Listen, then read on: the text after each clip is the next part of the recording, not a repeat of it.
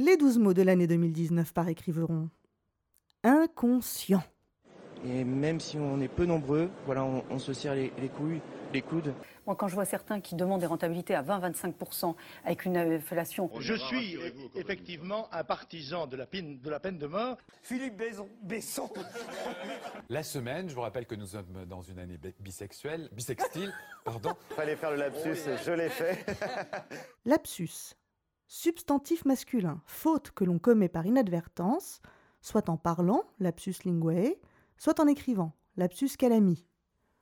Par inadvertance, euh, par inadvertance, euh, depuis Freud, on sait que les lapsus sont plus qu'une langue qui fourche, plus qu'un mot pour un autre ou qu'un jeu de mots. Non, les lapsus sont un langage en soi, une des langues de l'inconscient. Un lapsus nous révèle à nous et euh, malgré nous quand même. Quoi qu'il en soit, il dit toujours une vérité, encore faut-il savoir l'interpréter.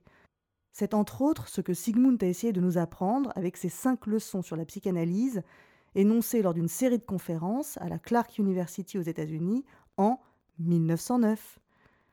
Nous sommes au début du XXe siècle et le célèbre neurologue autrichien vient de poser les bases d'une toute nouvelle dimension de l'être humain. Et cent dix ans plus tard, il reste encore tant à découvrir sur nous-mêmes.